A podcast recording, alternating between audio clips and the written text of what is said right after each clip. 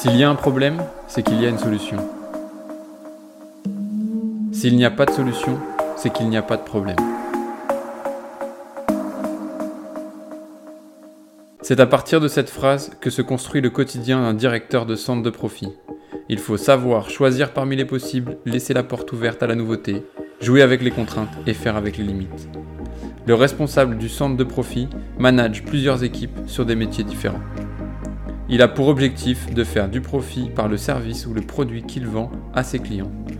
Leur satisfaction est la clé, la qualité de la production est centrale. Et cette qualité n'est rendue possible que par l'engagement des équipes et par le sens qu'elles mettent dans leur travail. Nous explorerons ensemble le quotidien de ces managers polyglottes de l'entreprise. Je suis Guillaume Leroux Martineau. Bienvenue dans le podcast Le sens du profit. Bonjour Vincent. Bonjour Guillaume. Comment vas-tu? Très bien, et toi? Ça va, ça va. Euh, je te remercie beaucoup d'accepter de, cette, euh, cette invitation dans ce podcast. Euh, je suis ravi de t'avoir. Tu vas présenter un secteur qu'on n'a encore jamais abordé dans le, dans, le, podcast Le sens du profit. Donc c'est vraiment chouette. Et en plus, tu as choisi des cadrans qui sont, qui sont un peu différents de ceux que choisissent d'habitude. En tout cas, pour le cadran juridique, c'est la première fois qu'on va, qu'on va aborder ce sujet. Et j'en suis ravi. Est-ce que tu peux te présenter? Bien sûr. Alors, je suis donc Vincent Perronnet, j'ai 55 ans, j'ai une formation initiale d'école de commerce et après une grosse formation d'auto-entrepreneur et de, et de formation sur le terrain puisque j'ai rejoint le monde du travail alors que je n'avais pas fini mes études. Et après quelques pérégrinations, j'ai il y a une vingtaine d'années, en, 80, en 96 exactement, j'ai découvert le métier de l'événementiel, alors qui est un grand secteur d'activité. Et j'ai intégré au début une petite entreprise à Grenoble. j'ai été à mon compte pendant cinq ans aussi. J'ai fait de la, on va dire, de la prestation scénographique. J'ai été maîtrise, en maîtrise d'œuvre muséographique. Et puis, après une période médicale un peu longue, puisque j'ai été opéré du dos, donc ça a fait un, petit intermède d'une dizaine de mois, j'ai rejoint un groupe événementiel qui est assez connu, qui est leader mondial aujourd'hui, qui est GL Events. Et j'ai passé 13 ans chez GL Events en, tant que responsable de centre de profit, donc directeur d'agence dans la prestation de services et intellectuels événementiel, où là, j'ai tout appris de ce métier et où j'ai pu construire un certain nombre d'événements de petite, moyenne et grande envergure. Voilà, fin 2017, on s'est mis d'accord avec GL Evans pour se séparer et j'ai rejoint une filiale de la groupe, du groupe La Nouvelle République, qui est un groupe de presse en centre Val-de-Loire, j'ai pris la direction générale de l'agence Puzzle Centre, où nous sommes organisateurs de salons. Salons B2B, hein, donc grand public. Aujourd'hui, on travaille sur à peu près sept départements dans le centre Val-de-Loire et la Nouvelle-Aquitaine, et nous organisons une vingtaine de salons grand public. Voilà. Ok, super. ça nous donne un, un aperçu rapide d'un nombre d'années important quand même. super, donc d'une grosse expérience. C'est cool. quand tu disais que tu faisais de la, je suis curieux, mais de la mise en œuvre scénographique, Oui, ma, pure, voilà, par pure curiosité. donc il y a autour des métiers de la muséographie, de la scénographie, il y a des métiers connexes et notamment la maîtrise d'œuvre en scénographie et muséographie.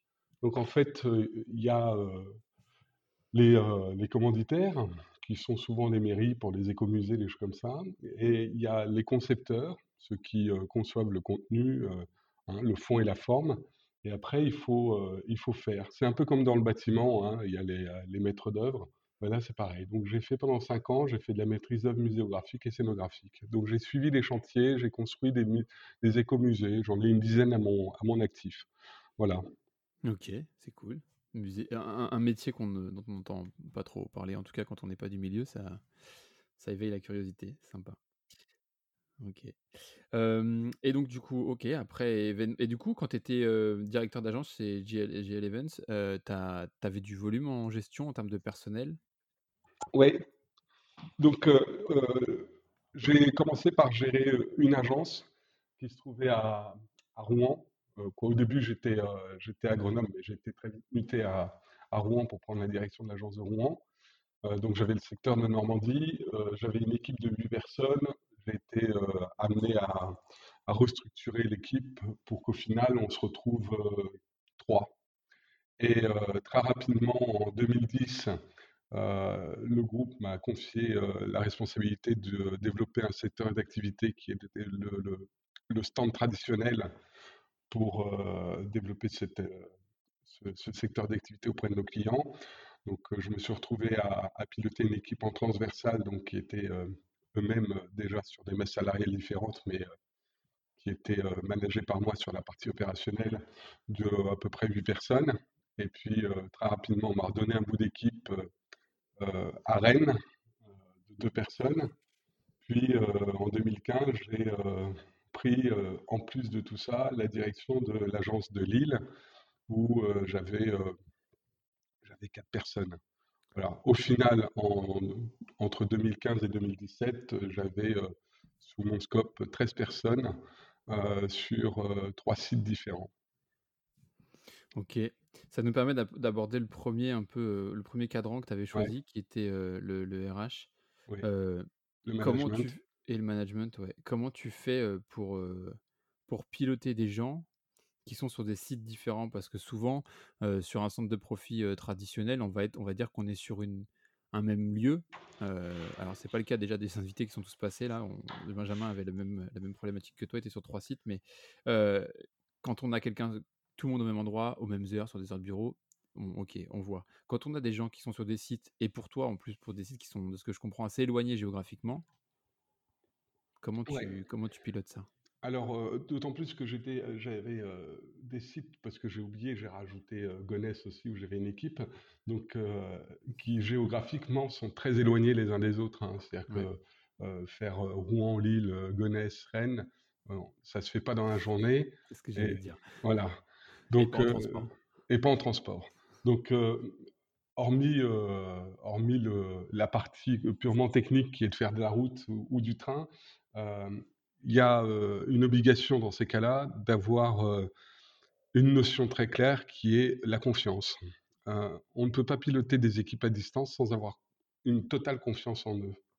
Et s'il y a un, prémisse de doute sur leur capacité à, à se gérer eux-mêmes et à être responsables de leur, de leur scope et de, leur, de leurs objectifs, c'est plus possible à gérer parce qu'en fait, ça nécessite un, contrôle permanent.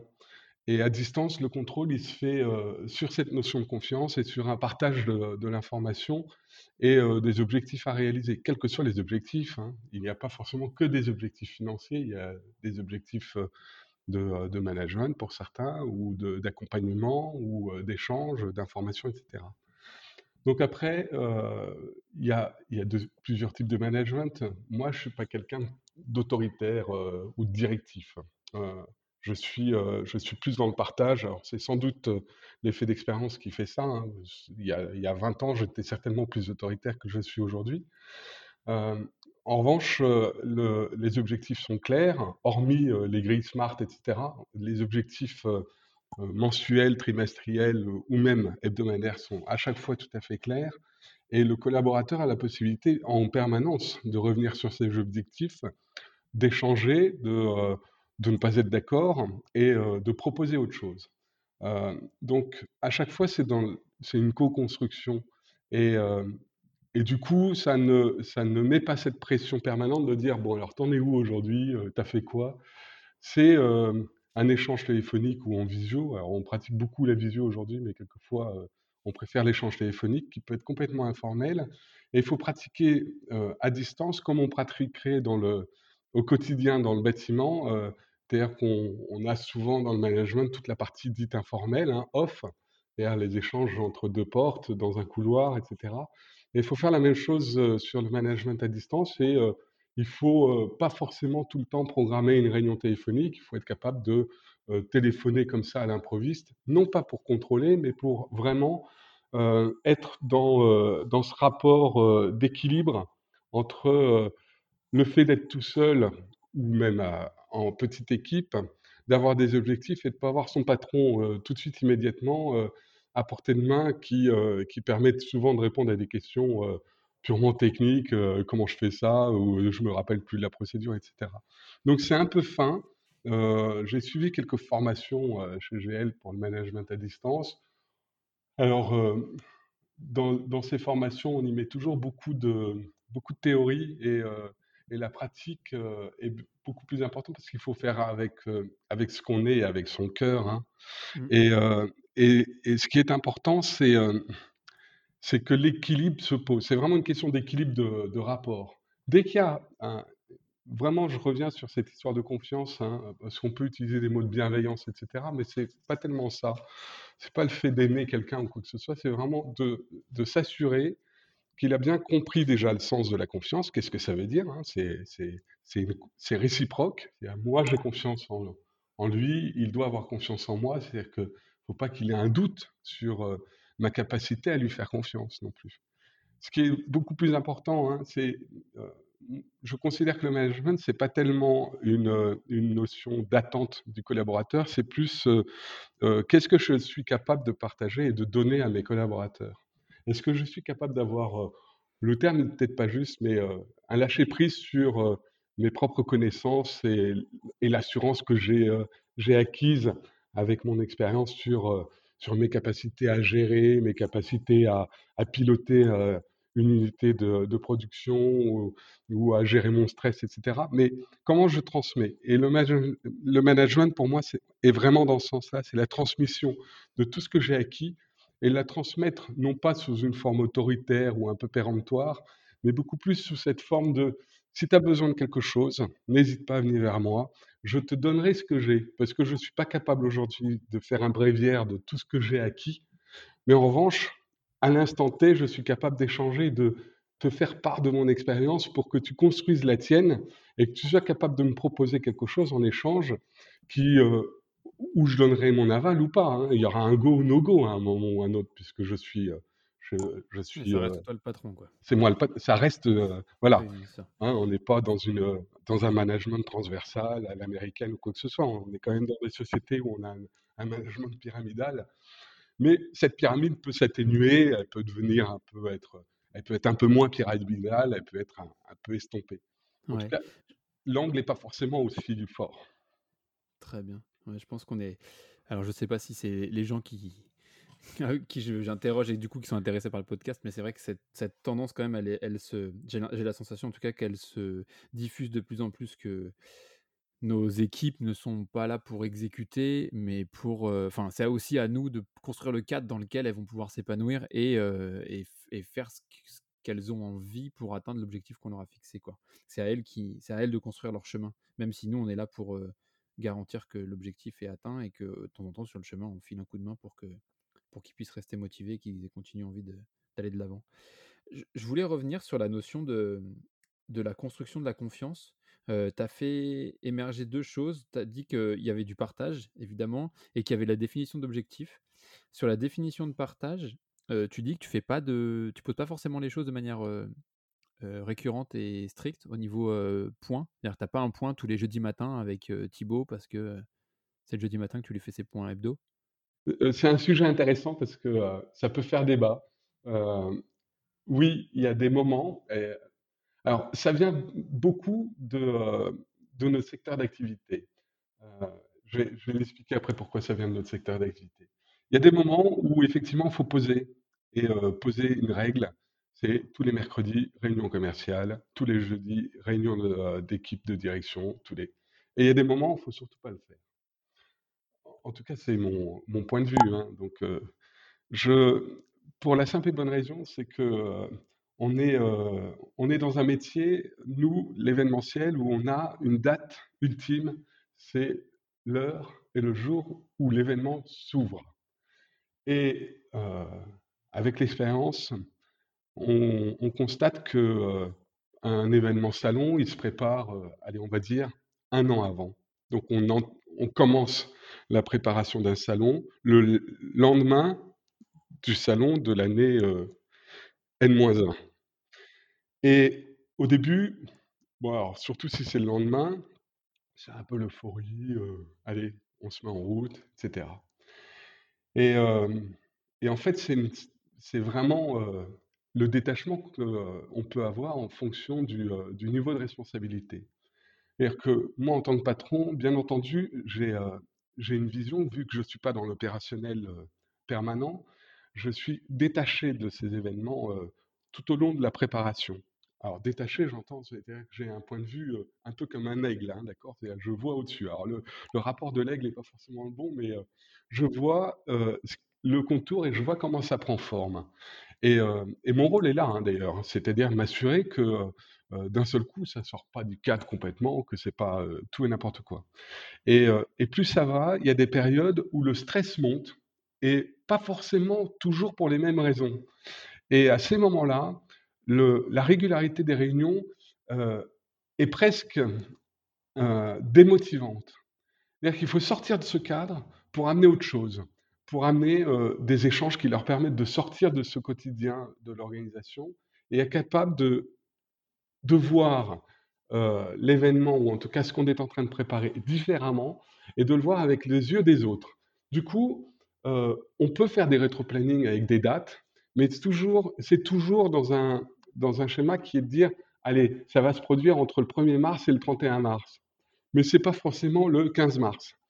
Et, et, ça, du coup, ça leur permet d'avoir un peu de liberté et en tout cas de se dire, s'il y a un problème, je sais que je peux remonter vers l'équipe projet et dire, là, il faut vraiment qu'on en discute et ça devient informel. Et ça, c'est important. Et du coup, je déconnecte cette régularité à ce moment-là. C'est super important parce que sinon, c'est, quand on n'a pas réussi à industrialiser ces métiers-là, ça reste, toujours, parce qu'il y a une part d'émotion, quand on construit un événement, il y a une grosse part d'émotion et et du coup, on est obligé de jouer avec ça. Il y a des périodes où les gens sont vont pas bien et sont pas prêts à partager d'une manière régulière et il faut faire attention à ça. Et tu penses que le côté informel de la chose Enfin, tu n'obtiens pas les mêmes réponses ou le même, euh, la même attention quand on est dans l'informel que dans le formel, Oui, tout à fait. Tu m'entends? Ouais, ouais, très bien. Tout à fait. En fait, c'est vraiment euh, c'est les, euh, les, réponses et l'approche n'est pas la même. Quand on est dans un côté très formel où il y a un ordre du jour, on sait quelles réponses on doit donner. On les préformate, c'est évident, puisque ce sont des réponses qui sont soit chiffrées, soit techniques, soit euh, est-ce qu'on a passé les commandes, est-ce qu'on a envoyé notre dossier de sécurité, est-ce qu'on a fait la déclaration euh, auprès de la préfecture, etc. etc. Et, euh, et dans l'informel, les réponses ne sont pas les mêmes parce qu'ils parlent plus, du, plus à partir d'eux-mêmes, de leur carte du monde et de leurs sensations et de leur de leurs intentions. Et ça, c'est vachement important parce que ça peut transformer un projet. Ça peut, euh, pas, pas, complètement, mais ça peut transformer euh, l'approche, en tout cas, de l'équipe projet. Parce que de toute manière, construire un projet, c'est un travail euh, collectif. Hein. C'est-à-dire qu'ils sont, ils sont nombreux. Ils sont au moins trois autour d'un projet. Hein. Il y a le service commercial, la production, le marketing, la direction et l'administration des ventes. Donc ça, ça constitue une, comment dire, un, Ouais, un team qui doit avancer ensemble, un peu à l'image de l'aviron. Et quelquefois, il y en a qui mettent les pelles dans l'eau un peu trop vite. Ok. Bon, c'est pour ceux qui ne connaissent pas, qui ne savent pas, qui ne connaissent pas, voilà. les pelles, c'est les rames en aviron. Et on en parle avec Vincent parce qu'on a été amené à ramer ensemble dans le cadre de nos vies professionnelles précédentes. très bon souvenir d'ailleurs, soit dit en passant je reviens sur cette notion de aussi. Donc là, on, parle du partage. L'objectif, tes objectifs, tu les fixes. C'est pareil. Comment tu fais pour fixer des objectifs quand tu n'es pas dans un, quelque chose de hyper formel?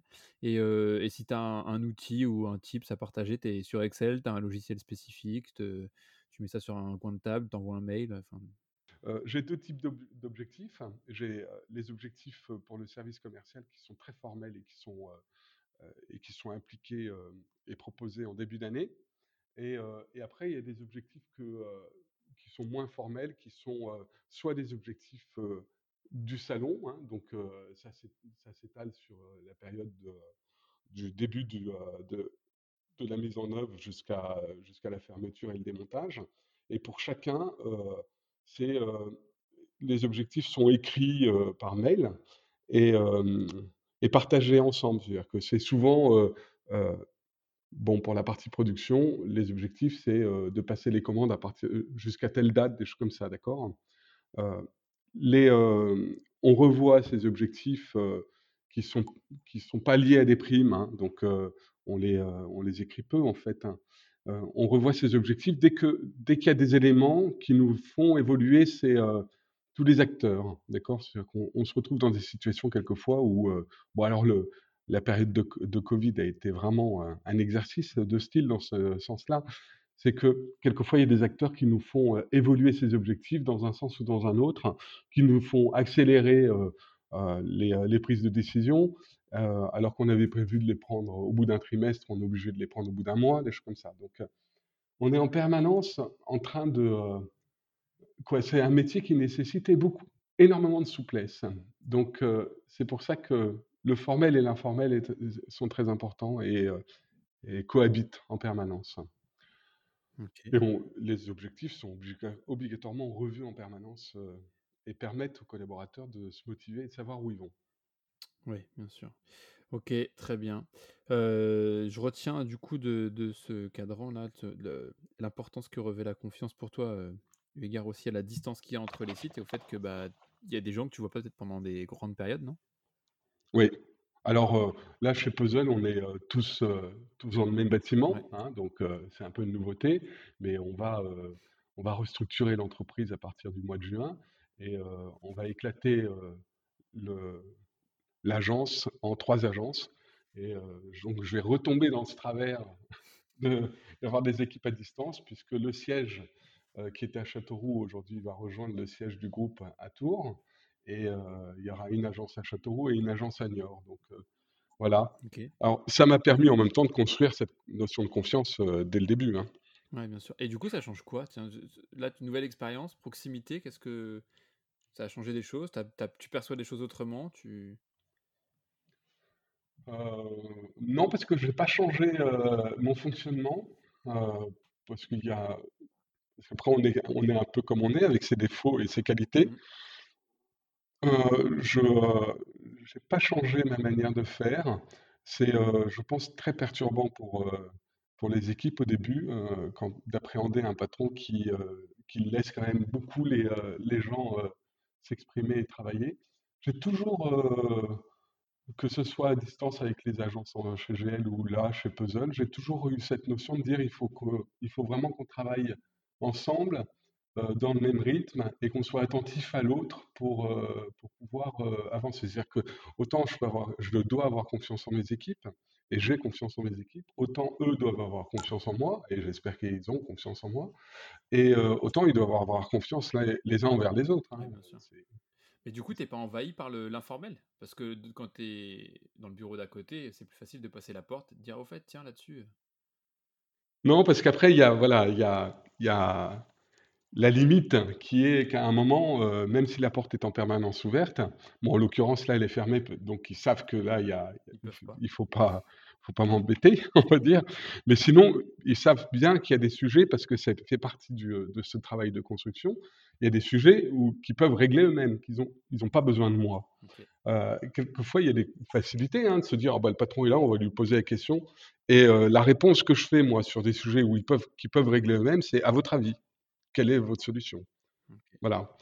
Et donc, ça les oblige à éviter le chemin le plus court, hein, qui est d'avoir la réponse du patron et d'être capable d'être responsable de ce qu'ils ont à faire. Ok. Et, tu, et, du coup, tu listes les sujets? Tu as des trucs où tu leur dis ça, ce, type de thématique-là, je veux débrouiller-vous, je veux pas en entendre parler, vous êtes capable? Ok. Ok, c'est top. Très bien parfait, je trouve que c'est une belle conclusion pour passer. On est vraiment sur de la confiance là. Je trouve qu'à votre avis, c'est à votre avis est faite derrière. Allons-y, on, avance du coup. Je trouve ça vraiment bien comme, comme approche. Je pense qu'on bosse à peu près de la même manière. Puis des gens que j'ai vus, il y en a pas mal qui bossent comme ça. Du coup, je te propose un second cadran. qui est, j'ai toujours du mal à distinguer la communication qu'on a avec nos salariés et la communication qu'on a avec l'externe. Je pense que on communique, on communique. mais du coup, ça m'intéresse ouais, d'échanger avec toi sur le cadran communication et market que tu avais, que avais choisi. Alors c'est marrant parce que je me doutais que tu allais dire que la communication arrivait à faire la différence entre la communication qu'on a vers l'extérieur et les communications avec nos collaborateurs sont pareilles. Je te rejoins là-dessus. Mis à part que nous, on a un métier où on est on est amené à communiquer sur, sur des multicanaux, hein, d'accord, que ce soit la presse, presse quotidienne, presse spécialisée, la radio, la télé locale, des choses comme ça, l'affichage, voilà. Et, et, en fait, on a un métier un peu particulier parce que nos clients sont bien entendu les gens qui, qui participent au salon, hein, qui exposent, donc on dit les exposants. Et, mais les clients de nos clients sont les visiteurs. Et à chaque fois, les visiteurs, c'est nous qui les faisons venir malgré tout. Donc on a vraiment un, un, sujet qui est le marketing et la communication. Et, euh, j'ai fait l'exercice il n'y a pas longtemps avec mes collaborateurs pour savoir s'ils étaient capables de distinguer le marketing de la communication. Euh, c'est-à-dire qu'on communique vers l'extérieur, donc vers nos visiteurs, pour les faire venir sur nos salons. Et on fait du marketing vers nos clients pour les faire venir sur nos salons. C'est-à-dire que la communication n'est pas la même. Et c'est très important, encore une fois, dans ce, dans ce travail de construction des salons et, euh, des intentions et du contenu, etc. Un salon, c'est là pour interpeller le visiteur, d'accord? C'est-à-dire que euh, on va souvent sur un salon parce qu'on se dit, tiens, je vais peut-être y trouver quelque chose. Donc ça, c'est la communication vers le visiteur. Et les arguments sont bien entendu pas les mêmes que ceux qu'on utilise pour nos exposants, où on leur dit pourquoi venir, pourquoi participer à ce salon en tant qu'exposant? Bien entendu, on va parler de visibilité, de, de, de chiffre d'affaires, de rencontres, d'échanges, de possibilités de, faire part de, des innovations, etc. Un salon, c'est sens, innovation et, et rencontres. Mais du coup, je me suis rendu compte qu'en fait, les collaborateurs, souvent, ont une tendance à communiquer de la même manière vers le visitorat que vers les exposants. Mmh. Or, on n'est pas du tout dans le même, dans le même registre. Hein. les vecteurs ne sont pas les mêmes, les argumentations ne sont pas les mêmes. Et du coup, c'est très intéressant parce que ça permet de la, la communication, et en tout cas les schémas de communication sont importants parce que c'est une question de construction du message. Et ça nous oblige à être tout à fait très, très, très, très, très clair. J'insiste, hein, tu as vu, très, très, très, très, très clair sur les messages afin qu'ils ne soient pas brouillés, afin qu'ils ne soient pas faux. Et, et nous, c'est essentiel. Alors, je prends un exemple parce qu'on le fait régulièrement, c'est les affiches. Ça, c'est communication vers l'extérieur construire une affiche et on se dit: «Oh bah, c'est simple, on met un visuel, on met du texte et puis point final». Mais une affiche, elle est lue par, le public à l'extérieur 2 secondes. On joue sur l'effet de répétition, d'accord? C'est-à-dire qu'un visuel, est construit avec un message, c'est souvent, le nom du salon et les dates et le lieu, la destination et on joue sur la répétition. C'est-à-dire que ce visuel-là, on va le voir en 4 par 3, en 3 par 2, en affiche, dans le commerce, dans la presse etc. Et c'est l'effet de répétition qui fait que le public découvre le message entier. Au premier coup, il va voir, euh, si on est doué, le nom du salon. Au deuxième coup, il va voir euh, les dates. Au troisième coup, j'exagère un peu, hein, je fais exprès. Au troisième coup, il va voir la destination. Et puis après, il va voir les différentes thématiques qu'on va y Le risque, quand, euh, et c'est un exercice, encore une fois, que je fais régulièrement, le risque, c'est qu'on fait un, un brief à un studio graphique, à des créatifs, et ils veulent tout mettre. Donc on leur dit que le salon, c'est ça. Et ils veulent tout mettre dessus. Bien entendu, la première version, elle est, elle est mise à la poubelle, hein, elle est trop chargée. Donc c'est toujours savoir ce qu'on veut dire, comment on veut le dire, et, et est-ce qu'on est pertinent? Est-ce que nous sommes pertinents? Est-ce que ça fonctionne? Et toujours, encore une fois, c'est toujours un exercice. C'est quand je suis en équipe, avec mes équipes pour échanger sur la qualité, pas sur la qualité, sur la, la, validité d'une affiche. Hein, c'est-à-dire qu'on a on nous propose quatre affiches différentes, quatre visuels différents.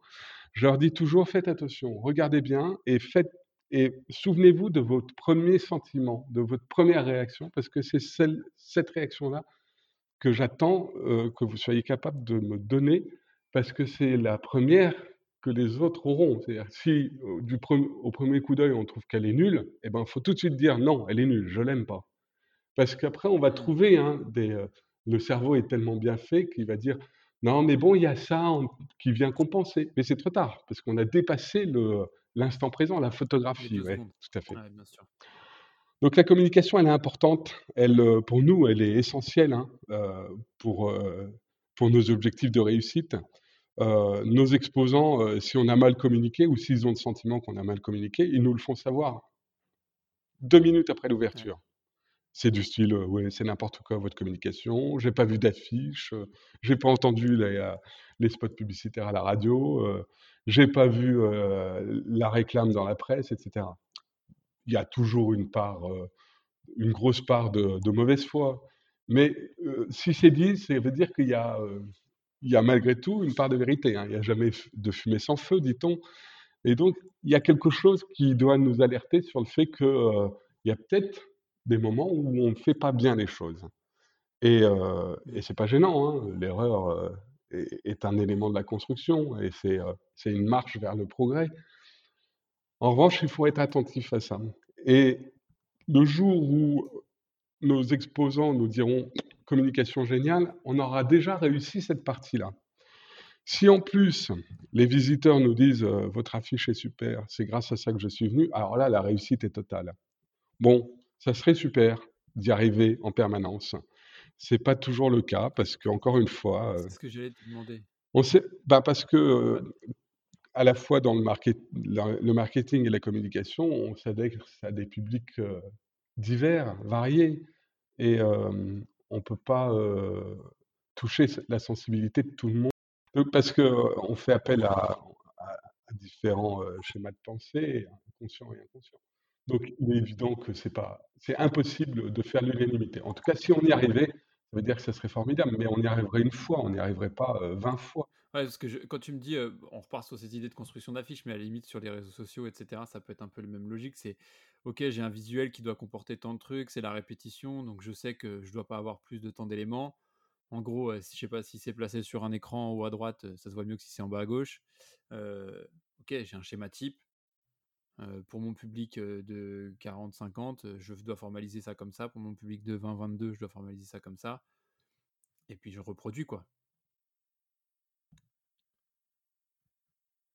Ok, c'est parti. désolé, il y a un nombre de coupures important sur cet enregistrement. J'espère que ça ne s'entendra pas trop. du coup, on en était. Oui, je, te disais la construction des affiches ou n'importe quel visuel. À la limite, on pourrait se dire j'ai trouvé un truc qui a marché pour le salon temps, je le reproduis. Ouais, non, ça marche pas. il y a la, la, la, reproduction c'est bon, en fait, ça dépend toujours des sujets. Et puis, comme on change les visuels, on, on bouleverse à chaque fois la, la, perception et la et la perception de l'affiche. quand tu mets une maison au centre d'une affiche, les gens voient la maison, ils voient pas malheureusement que c'est le salon de l'habitat euh, si elle est trop présente. Euh, si on fait un visuel graphique, on va pas avoir la même réponse que si on fait un visuel à partir d'une photo.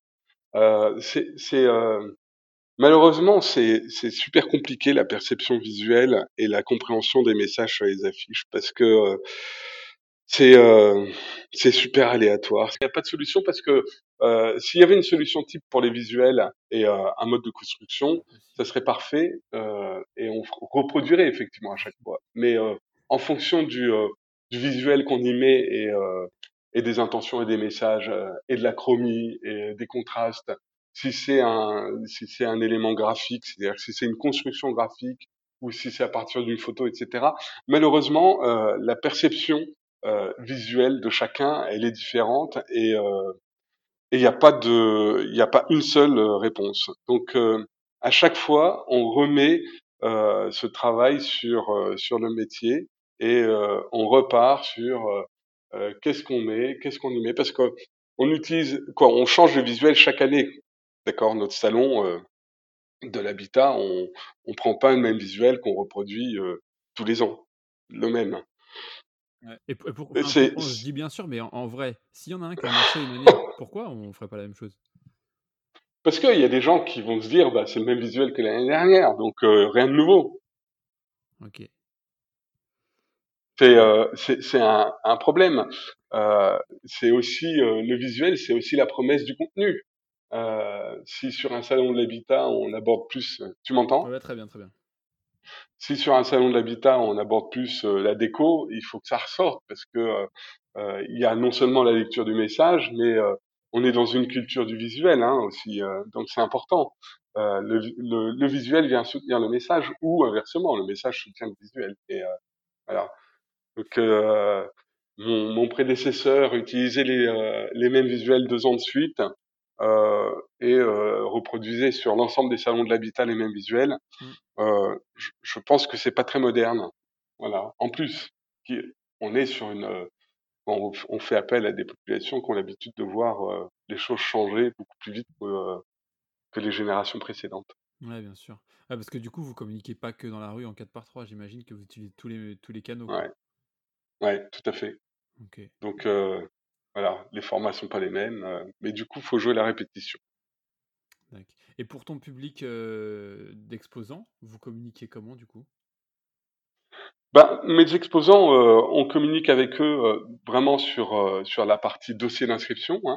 Donc, on on a un mode de prospection commerciale qui est assez classique. Hein, c'est que du téléphone. Et après, on leur envoie un dossier de présentation et d'inscription. Donc, le on leur met en fait euh, ce qu'on appelle la nomenclature, c'est-à-dire euh, les, sujets qu'on va aborder dans, notre salon. Euh, c'est la nomenclature, donc c'est notre trame. Et, euh, et à partir de là, on, leur fait euh, la promesse que, euh, alors c'est toujours une promesse, donc c'est dangereux parce qu'il faut jamais, faire de promesses, mais malgré tout pour eux c'est une promesse intellectuelle. On leur fait la promesse que ce sujet, cette thématique va intéresser le visitorat et ils vont venir spécialement pour ça. Euh, bon, faut pas se voiler la face. Les exposants, euh, souvent sur nos salons, c'est 70% de, de reconduction. hein. C'est-à-dire qu'on on a besoin d'aller chercher 30% de nouveaux clients seulement.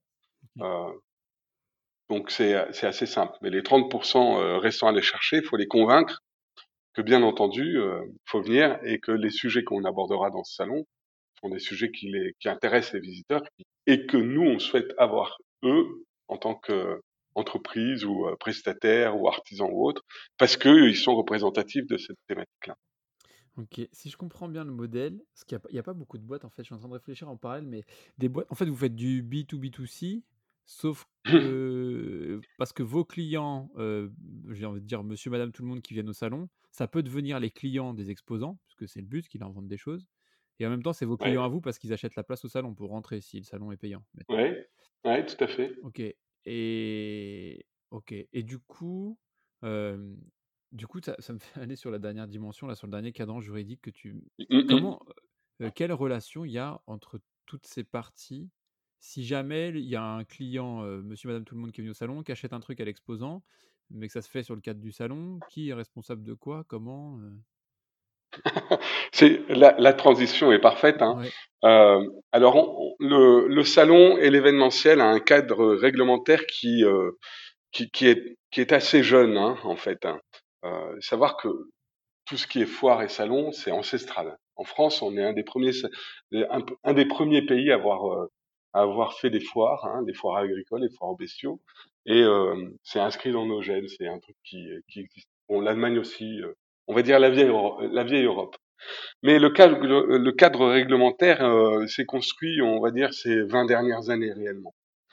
Euh, donc, euh, en ce qui concerne les commandes, qui, qui est bien entendu de la réglementation du commerce, c'est assez simple et il y a une obligation pour l'exposant de l'afficher, c'est que toute commande qui est passée sur un salon est ferme et définitive. Il n'y a pas les sept jours de rétractation possible. Donc euh, ça, c'est euh, c'est un, un vrai sujet. Hein. Euh, il y a, on a régulièrement euh, la visite des fraudes pour s'assurer que euh, le que l'affichage de la part de nos exposants est respecté. Si l'exposant n'a pas affiché ce, ce texte qui est obligatoire, qu'il a fait signer et que le client euh, se plaint et, euh, fait valoir le fait que c'était pas affiché. C'est l'exposant qui est responsable. Moi, je ne suis absolument pas responsable des activités de mon exposant. D'accord? Je ne suis pas co-responsable de son business. Heureusement. Parce que, sinon, euh, euh, je serais obligé d'avoir une décennale comme eux, ou des choses comme ça. Voilà. Donc ça, euh, en fait, je mets à disposition un espace commercial. À eux d'être responsables de quoi ils sont responsables de leur de leur business. Hein. On est vraiment dans dans un, un univers un univers de, de centre commercial pareil. Hein. C'est-à-dire que chacun est responsable de son business. Il n'y a pas de il n'y a pas de co-responsabilité là-dessus. Du coup, toi, Moi, mes responsables. Pardon? Je disais, toi, tu n'as pas nécessité de faire justement ce contrôle dont tu parlais, de, de passer sur les stands, de faire gaffe que les mecs, ils ont, euh, ils ont cet affichage, ah bah, si. etc. Que... Si, si. Parce qu'après, je pense aussi au. Je sais pas si tu as un stand où il y a de la nourriture qui est faite, tu as, euh, des normes d'hygiène, tu as euh, des normes incendies, tu as. Ça, c'est. C'est encore un autre sujet. Parce que le, sur la partie commerce, c'est vraiment euh, c'est le business, hein, d'accord? Donc ça, c'est la réglementation euh, du commerce.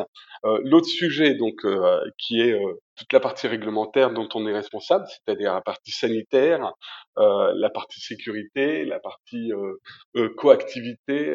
Donc il y a tout un panel de, de réglementations un peu complexes qui peuvent refroidir un peu les organisateurs ou en tout cas qui peuvent pas, euh, qui peuvent ne pas les refroidir, mais ils peuvent aussi en faire abstraction jusqu'au jour où ils auront des problèmes.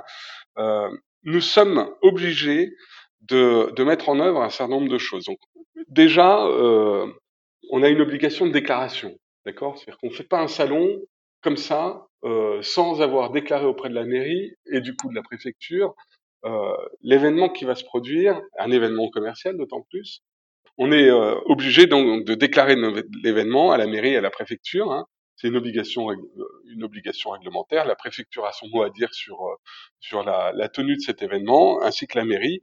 La mairie comme la préfecture peuvent refuser qu'un salon s'ouvre, bien entendu. On fait pas, on fait pas n'importe quoi comme on veut, quel que soit l'événement. Hein.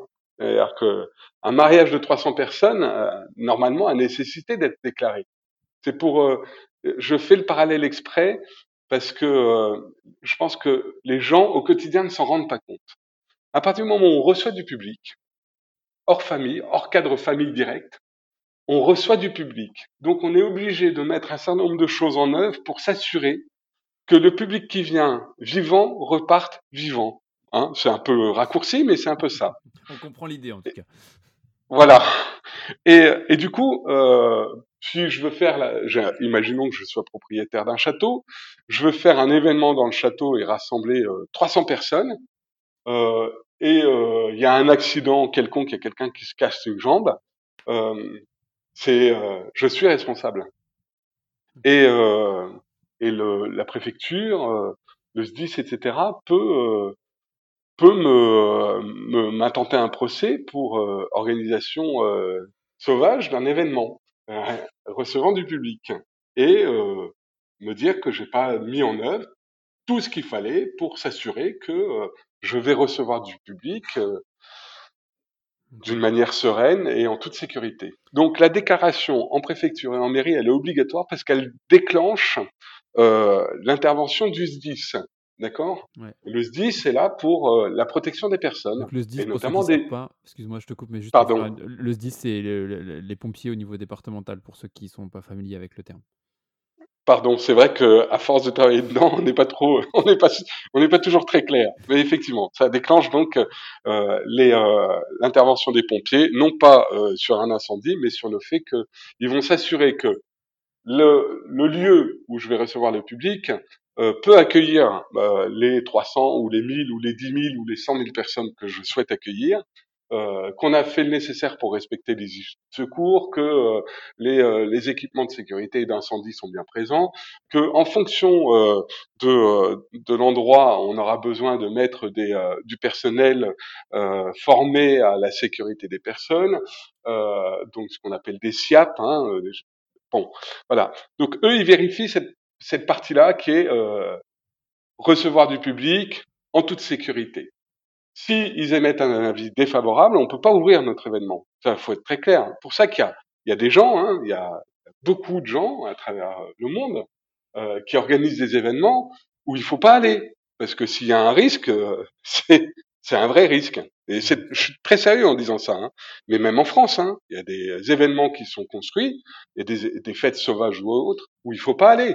Euh, quoi, je conseille de pas y aller parce qu'il y a un vrai risque. Il y a une vraie prise de risque. on a si on a un accident, même problématique sur les sur les ERP de type Bien entendu. les établissements recevant du public de type X et les établissements sportifs, euh, ou que ce soit L ou N d'ailleurs, qui sont les restos ou les salles de spectacle, c'est la même chose. On est on est soumis aux mêmes, aux mêmes contraintes. Et je pense qu'il y, y a, beaucoup de gens, ne serait-ce que même dans des petites boutiques, etc., il faut vraiment, vraiment s'assurer que les conditions d'accueil du public, elles soient bonnes et elles soient sécurisantes pour tout le monde. Parce que oui, des fois, ça coûte un peu cher pour certains de faire des contrôles, etc., des contrôles électriques, je pense, etc. Sauf que quand on fait une thermographie, parfois, on, on se rend compte que c'était pas mal de la faire quand elle ressort et qu'elle est violette et qu'il faut que l'électricien vienne vite avant que ça prenne feu. C'est hyper important. Enfin, évidemment, euh, moi je suis sur un gros, une grosse boîte, donc c'est pareil, on est très sensibilisé à ça, mais ça vaut le coup de le dire et de le répéter. Euh, quand on reçoit du public, c'est la vie des gens qu'on a entre nos mains et il faut y faire attention. Quoi. Merci Guillaume, c'est tout à fait ça. Donc nous, à chaque événement, on vit, on vit ça. Hein. C'est-à-dire qu'à chaque événement, on vit une ouverture d'un établissement. Donc on a, euh, d'autant plus quand on y met des, des ERP temporaires, hein, des chapiteaux, des tentes.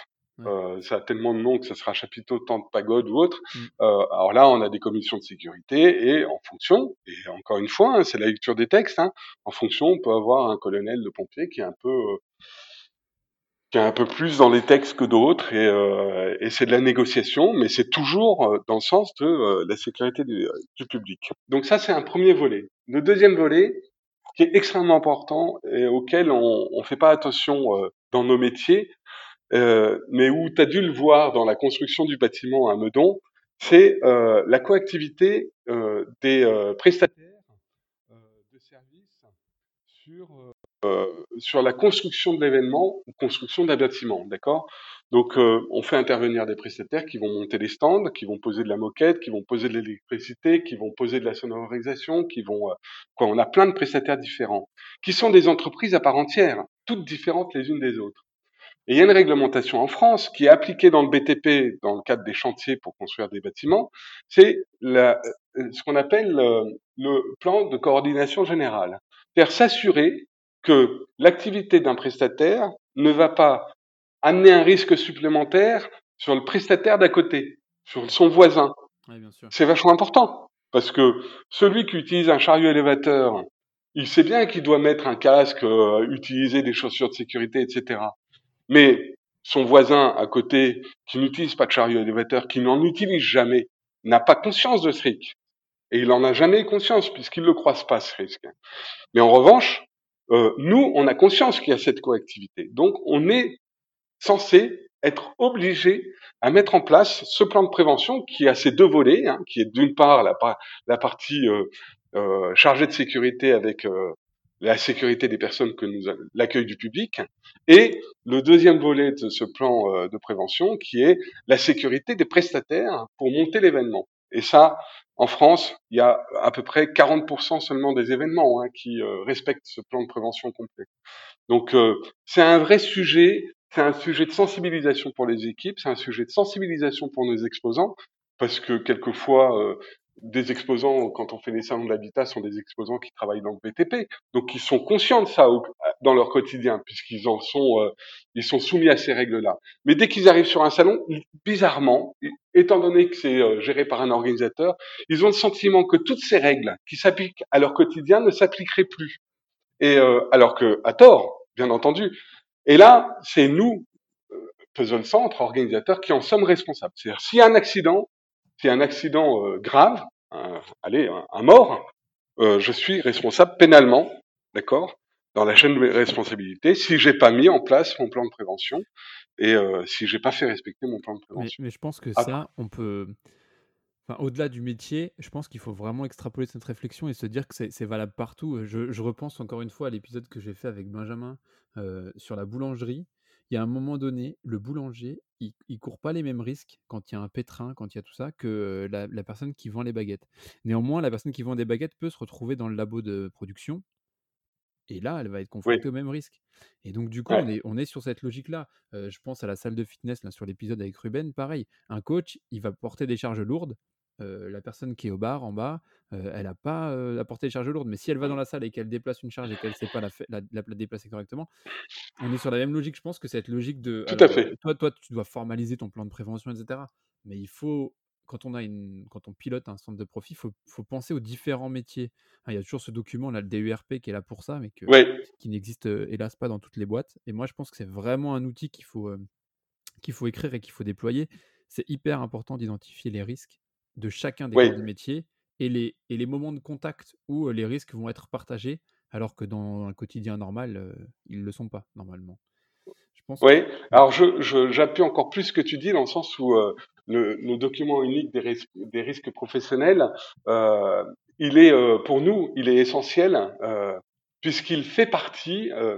un exposant qui vient sur un salon, alors, je, je, vais parler de mon expérience chez GL Evans, où j'ai eu des exposants qui, qui, prenaient des gros stands et donc ils nous sous-traitaient la fabrication et le montage du stand.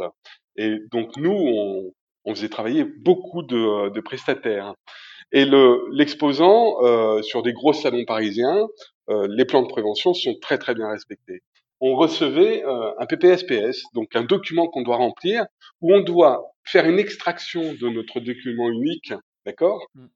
C'est une extraction des risques que l'on porte vers ce document. C'est-à-dire que ça permet d'informer le coordonnateur de sécurité des risques que l'on porte et qu'on amène sur le chantier. Et ça, c'est vachement important. Et le document unique, c'est moi, je suis un, je suis attaché à ça et, euh, et c'est un travail de longue haleine hein, de construire un document unique. Mais il est intéressant euh, sur tous les fronts. Il est intéressant aussi dans le cadre du management parce qu'il il permet aussi aux managers de faire prendre conscience des risques professionnels dans le cadre du travail, même dans un univers comme le nôtre qui est du tertiaire, hein, parce qu'on est, euh, est, on est dans une, une, charge administrative quand on fait que de la que de la, la prospection et de la vente, mais qui change dès qu'on va en chantier. Et, euh, et, moi, je suis très attaché à ça. Je pense que c'est un vrai, vrai travail de fond et euh, qui est pas facile à faire hein, parce que je pense qu'il y a, il y a beaucoup de nos, de nos entreprises, ou en tout cas de, de nos RH, qui sont pas forcément sensibilisés à ça.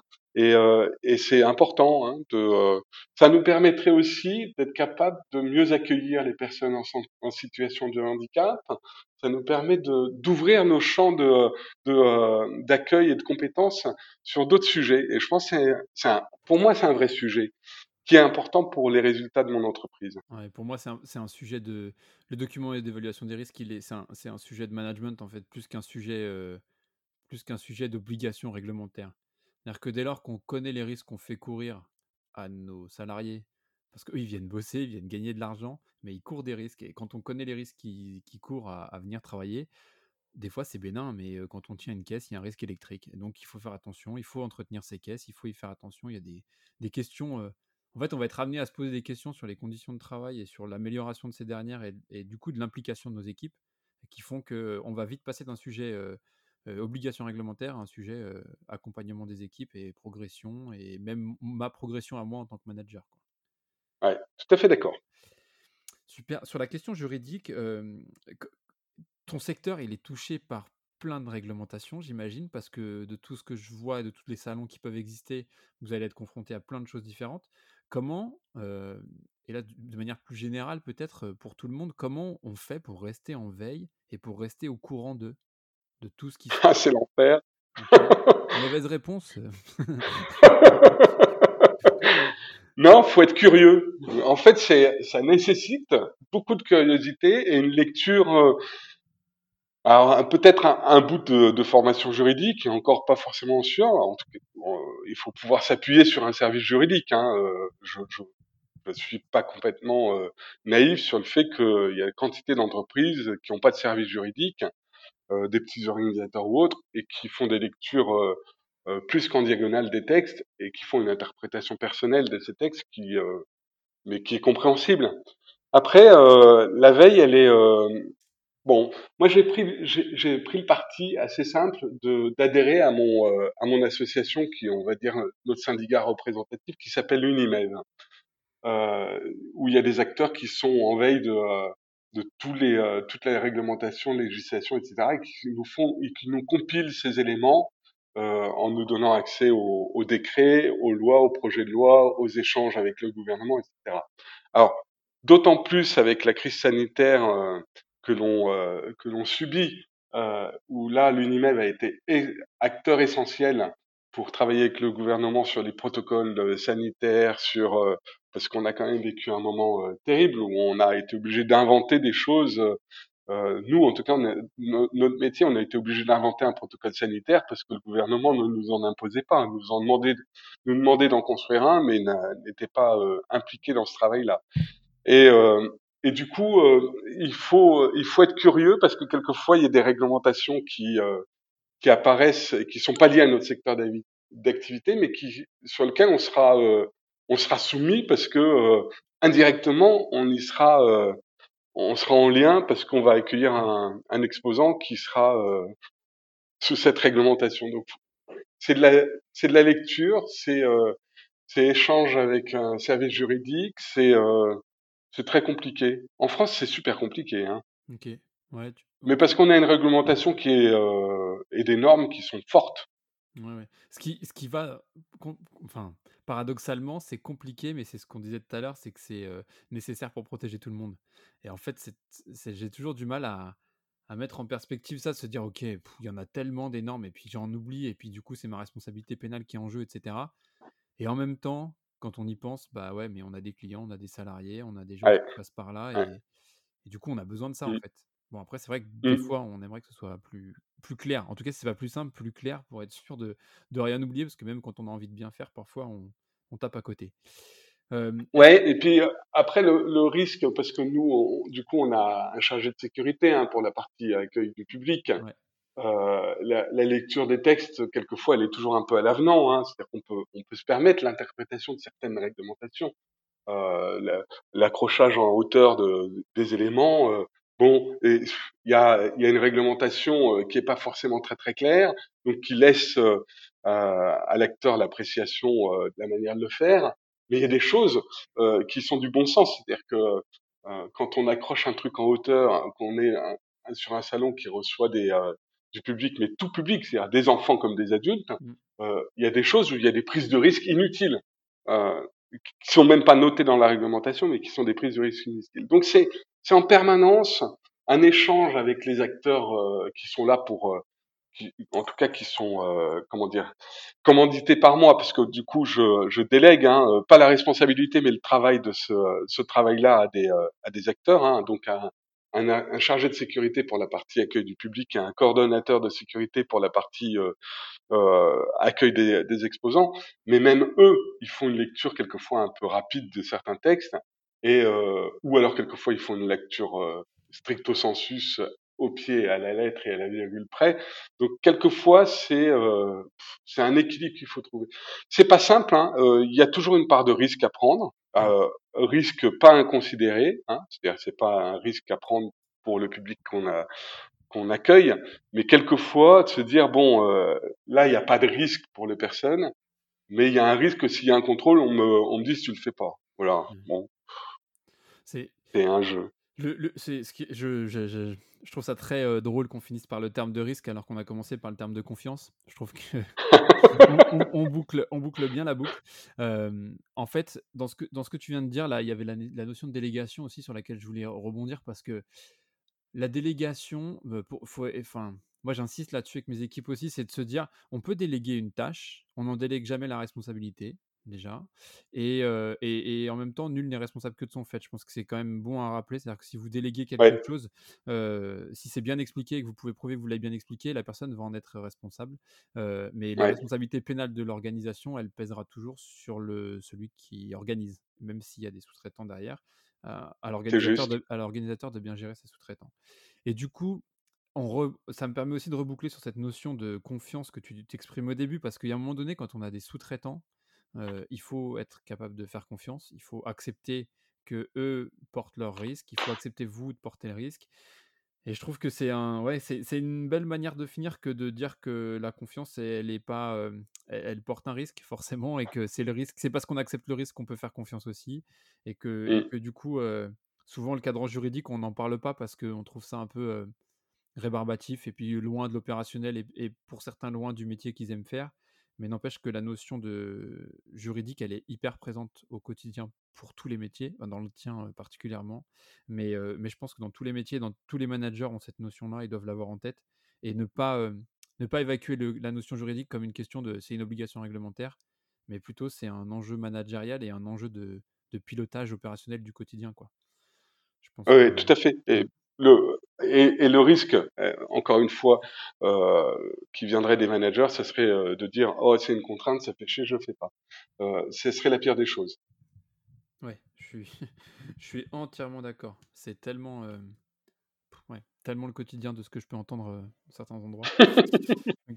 Mais du coup, ça me donne le titre de, la, le, titre de l'épisode est tout trouvé. Ce sera du risque à la confiance. C'est parfait. Ça me. Ouais. ouais, c'est bien. Ça te va aussi. Moi aussi, ça me va bien. Ah bah bien sûr. Parce que de toute manière, de faire confiance, euh, c'est prendre un risque. Exactement. Super. Mais c'est un risque plaisant. Hein. Moi, je, moi, j'avoue que je me, ça me plaît énormément parce que bah, si, si on se trompe, ben, euh, ça nous permet aussi de d'évoluer et de et de continuer à progresser parce que quoi qu'il en soit, on peut toujours progresser. Donc, euh, c'est le plus important. Ouais, c'est ça. Je, suis bien d'accord. Chaque, chaque erreur est, est, source de progrès dans la mesure où on regarde en Sauf pour les affiches, parce que là, pour les affiches, tu peux pas euh, avoir vraiment de retour d'expérience puisque ça change à chaque fois. Ça aussi, j'ai bien retenu. Ouais. du coup, du coup, on fait des erreurs à chaque fois. du coup, on fait des erreurs à chaque fois. ok. Vincent, je te remercie beaucoup pour cet échange. C'était vraiment plaisant. Euh, merci d'avoir pris de ton temps pour nous expliquer euh, comment fonctionne ton métier et, puis tout le reste. Je pense qu'il y a beaucoup de choses qui sont extractables et qui sont utilisés par tous les corps de métier dans ce qu'on a pu se dire là pendant cette heure. Euh, Tout à fait. merci Guillaume, c'était plaisant. Super. Merci. beaucoup Vincent et à très bientôt et bonne chance pour la suite, bon courage. Merci Guillaume, à, bientôt. Au revoir. Si vous êtes encore là, merci et bravo d'avoir suivi l'ensemble de cet épisode. Partagez ce podcast à un maximum de personnes, mettez 5 étoiles sur Apple Podcasts, Spotify, Deezer ou votre appli de podcast préféré, avec un super commentaire s'il vous plaît. Retrouvez-moi sur Instagram ou Medium. Merci à tous et à bientôt pour un nouvel épisode.